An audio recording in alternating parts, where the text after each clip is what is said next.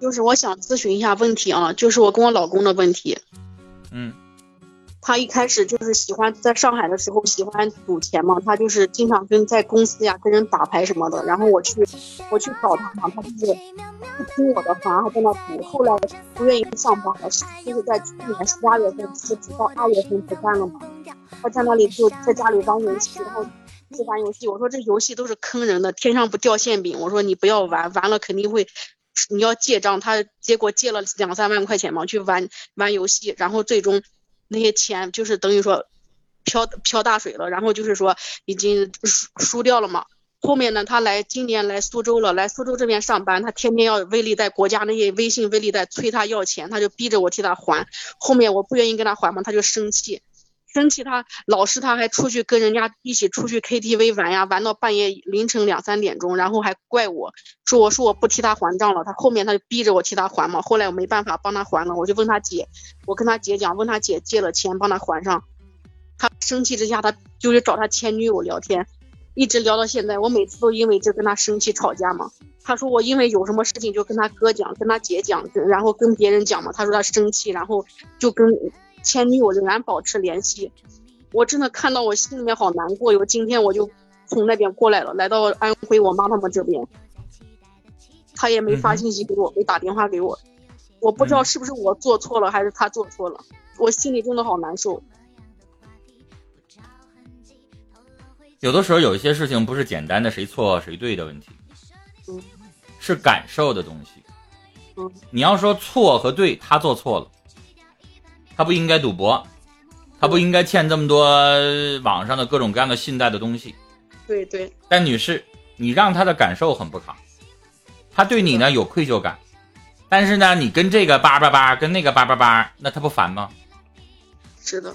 嗯，你现在要欠了钱了，你希望他帮你还，你对他是有愧疚感的，但是你别忘了，人的愧疚感是非常脆弱的。我以前直播的时候，我跟大家讲过。比如说，这个男的出轨了，在外边乱搞，那这个时候被妻子发现了，他有没有愧疚感？当然有了，他觉得对不起老婆孩子呀。但是，什么样的情况下有愧疚感？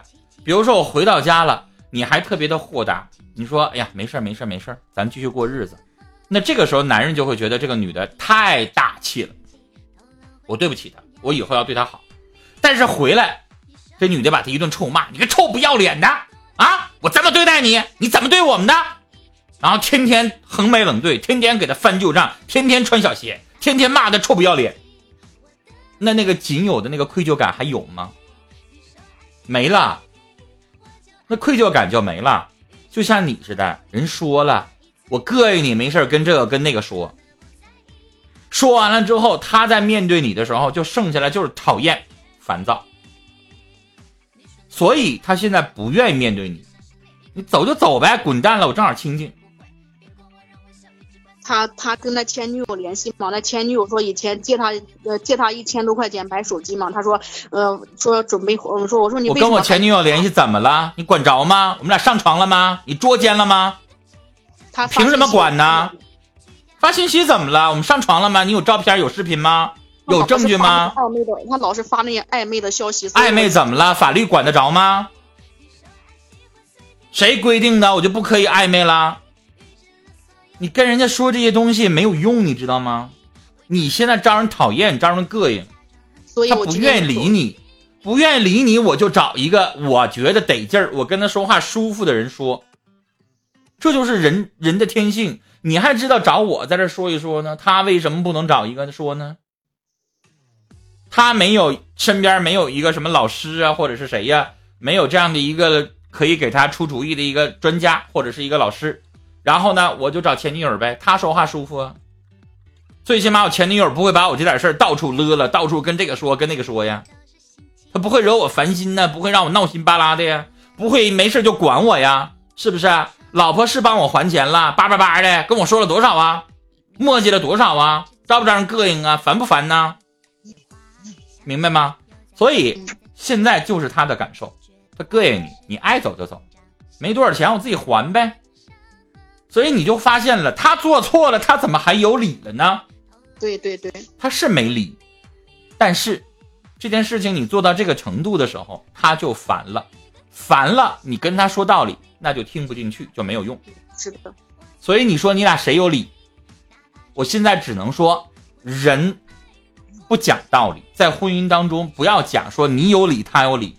就你跟你婆婆吵起来了，本来呢你婆婆不讲理，你有理，但只要你俩吵起来了，就不是谁有理的问题了，就是谁讲各自的感受了。所以现在他的感受就是你招人膈应，你虽然帮我还钱了，但我烦你，我不愿意理你。然后呢，你呢就始终强调你没有理，你可怎么可以这么对待家庭啊？我对待你还想怎么的？所以女士，你现在跟他讲道理，他听不进去。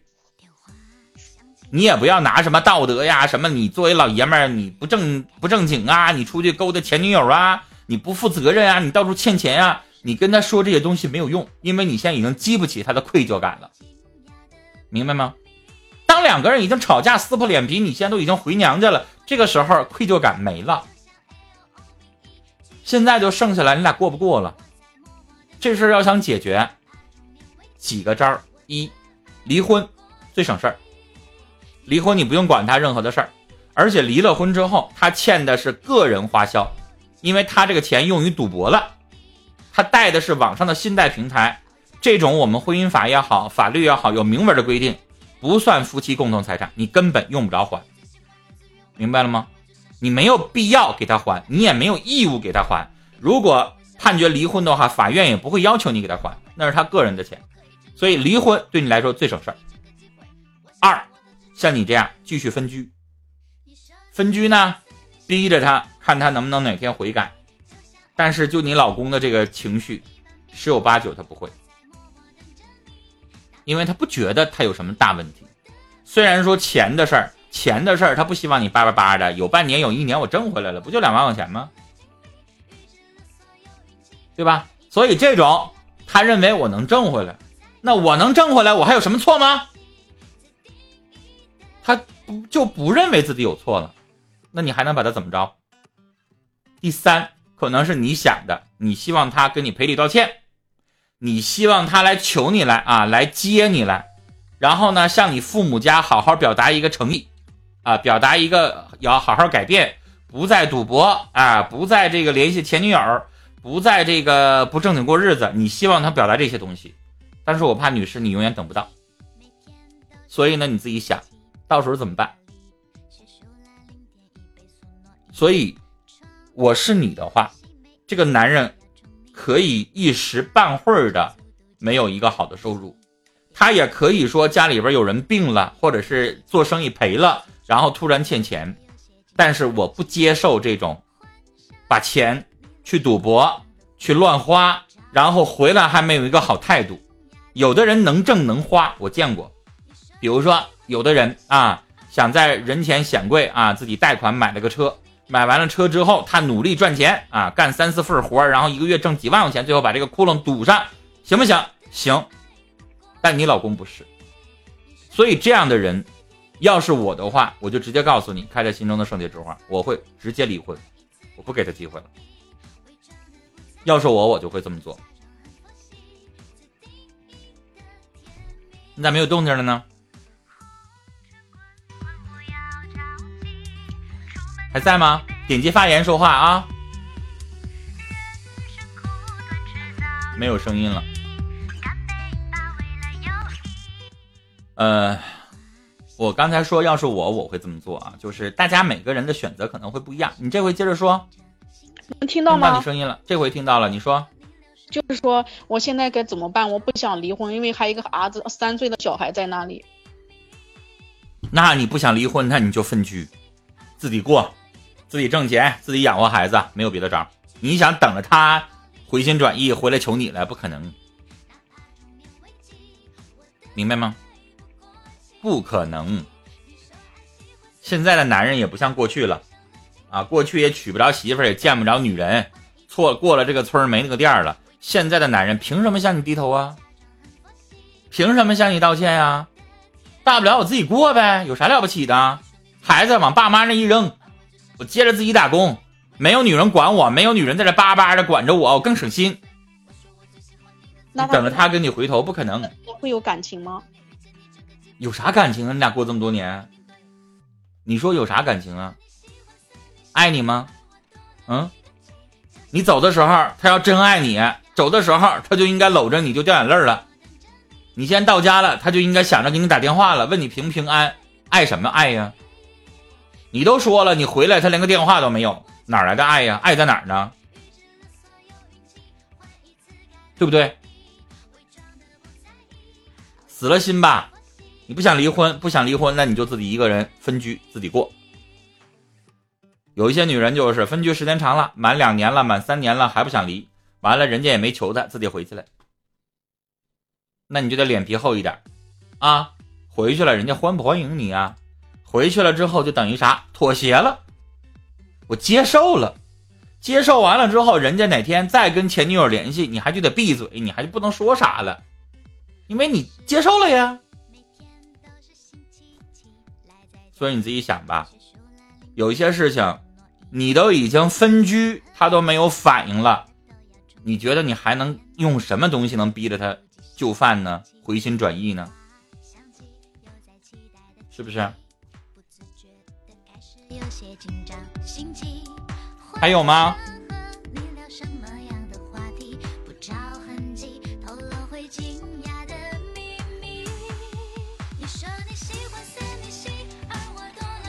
婚姻有的时候就这么回事儿。昨天还是今天中午啊，我在回答问题的时候我，就说过这个事情。有的人问我说：“爱，你还相信吗？爱会变吗？”我说了，会，我相信爱。世界上真爱有没有？有。就像这位女士开在心中的圣洁之花，她老公追她的时候是不是真爱？是。她为她老公生孩子的时候，他们俩爱不爱？爱。但是人会变。啊，人会随着时间的改变，人会变，所以爱就会变。你问爱能不能一辈子永远恒久不变呢？不能，太少了。所以时间长了，看你看够了，没啥意思了。生活天天今天吵啊，明天鸡毛蒜皮的呀，时间长了就烦了，看你也没有吸引力了。靠性啊，靠喜欢吸引啊，那玩意儿它长久不了。三年五年的你是西施，我也看够了。就你是西施，我娶回家里边变成媳妇了之后，家家都一个样。回来晚了给他两句儿，啊，说话重了给他两句儿。今天不挣钱了输钱了给他两句儿。今天两个人话说的不投机了又给他两句儿。成天在一起生活时间长了之后，婚姻就变琐碎了，他就没有办法在一起。就像当时谈恋爱的时候，哎呀，我老顺着你说，我老忍着你。一吵架了，我老哄着你，谁有那么好的脾气？十年八年，永远那样了。所以婚姻时间长了，就是在过孩子啦，过亲情啦，像朋友一样的，你迁就他，他也得迁就你。嗯，他现在是赔钱了，是跟前女友联系了，你还得给他留面子，你还不能跟他吵到两个人最后，你骂我，我骂你，然后你恨我，我也膈应你，那咋过日子？所以永远得给对方还得留点余地。你会说那多累呀，别结了。对我就没结嘛，我也嫌累。所以这就是婚姻啊，没有办法。所以有些东西啊，可能你到了一定的年纪的时候，我我今天我忘了我回答哪个问题啊，我就特意强调啊，到了一定的年纪的时候，比如说四十岁啊，我现在是四十岁，大国现在是五十岁。我们俩在不同的人生阶段啊，四十岁我们都知道叫不惑之年，困惑的惑，是四十岁的时候，你就什么问题都没有了，然后永远对所有的事情都看明白了，都不困惑了吗？不是，这个话不能这么解释啊！我怎我给大家解释，怎么叫不惑呢？就是你没有那么多的问题了。年轻的时候像问宝啊，这个看不惯，那个看不惯，这个绝两句，那个绝两句。啊，这个我有感触有感受，我就说两句啊。那个上趟泰国，这也不得劲儿，那也不对劲儿，反正就是我就得说啊，我就得有诉求啊，我就得把我自己的内心的诉求讲出来。这个是什么？这个就是二十岁和三十岁。那你到了四十岁的时候，你没有那么多问题了，你事儿看得多了，看得多了，你也没有那个懒得问了，那你怎么做了呢？你妥协了，你对很多事情妥协了，对婚姻我也没有那么多的追求了，我不需要你今天怎么地啊，明天怎么地，你就能跟我搭伙在一起过日子。下班了回家，咱俩一起吃顿饭，孩子这边呢你也管，我也管就行了。什么爱不爱的，什么跟不跟什么前女友联系的，反正你回到这个家，咱俩相安无事的过就得了，能维持在一个屋檐下，像朋友一样的，是吧？今天你做顿饭，今天你去接趟孩子。明天呢，孩子病了，你去花销一下，两个人都为这个家使劲儿。至于小来小去的，你是不是偷腥了？你是不是跟这个聊两句话了？我不问了，我也不查了，我也不管了，我妥协了，我看明白了。所以这个是什么？这个叫不惑。所谓的不惑是什么呢？不是没有问题了，是我懒得问了，是我有些事情就那么地了，我就妥协了。人活到这个年纪，我还跟这个较真儿，跟那个较真儿。管这儿管那儿，这儿欠那儿欠，这儿也问那儿也问，自己不累吗？所以，我这么解释所谓的不惑之年，就是没有必要什么事情都去纠结了，有一些东西看开一点吧，啊，想明白了，人生啊，有很多的东西可能我们都要妥协一点，爱情不如我们愿，或者爱情特别特别甜蜜，但是过了十年八年之后，又不像我们想象的那个样子了。你有你的要求，他有他的要求，他不听我的，我也不听他的，那怎么办？那你就得做一些妥协和让步啊！人生不就这样？所以有些不妥协的人就问了：那活着干啥呀？高明的人活着看开了很多事儿，我不需要这个事儿也去计较，我也不需要那个事儿我也计较。我也不需要把这个事情弄得那么明白，我们自己有一些事情在一起就这么过着，其实挺好。